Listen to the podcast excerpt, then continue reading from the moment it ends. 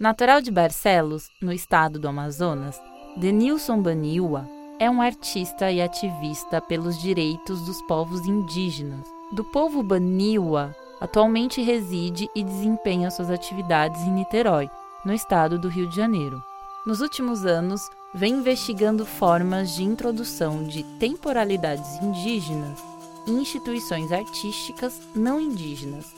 Ele é um dos mais destacados artistas de sua geração, além de curador e articulador de cultura digital, contribuindo para a construção de uma imagética indígena em diversos meios.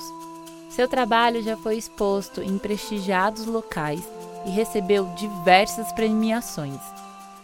Estamos no espaço dedicado à obra Kaa, uma plantação de milho do povo guarani, uma das três que compõem o projeto de Baniwa para esta Bienal, chamado Kuema, Amanhecer. Como ele próprio diz, as coreografias de sobrevivência e resistência do povo Baniwa, desde o início dos tempos, deu-se pela administração do caos e fins de mundo, reconstruindo-se após as tragédias mitológicas e dos contatos com os brancos, os Baniwa continuam dançando e cantando.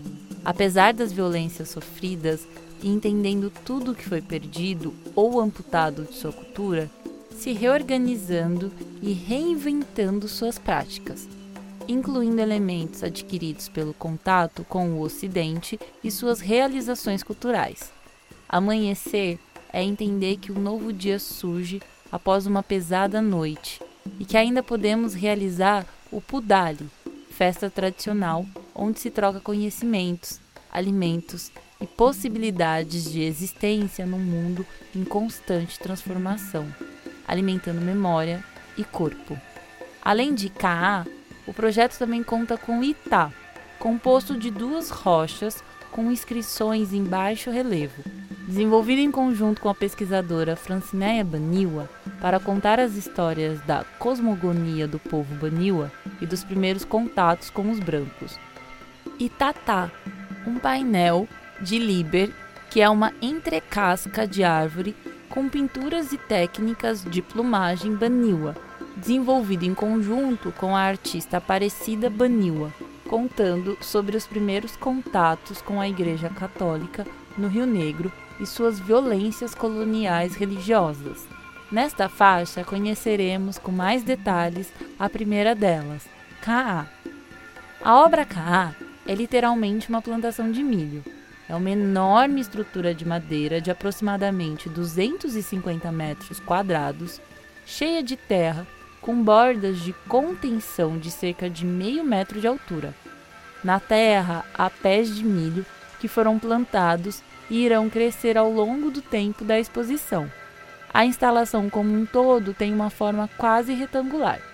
Há um caminho vermelho que atravessa a plantação por onde podemos caminhar, a partir da entrada.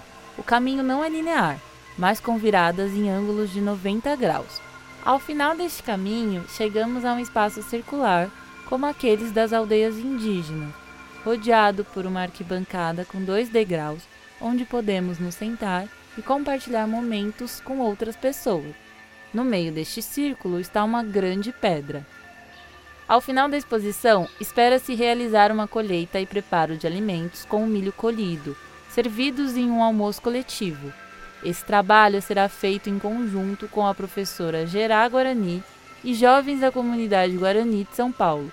Como diz Renato Menezes, nesta Bienal, Denilson Baniwa aprofunda sua pesquisa sobre a integração entre obra e comunidade, complexifica os procedimentos técnicos que permitem a passagem do campo da representação para o da vivência e faz aparecer a possibilidade da colheita e da alimentação como efetivação do ato da partilha e da reelaboração da memória.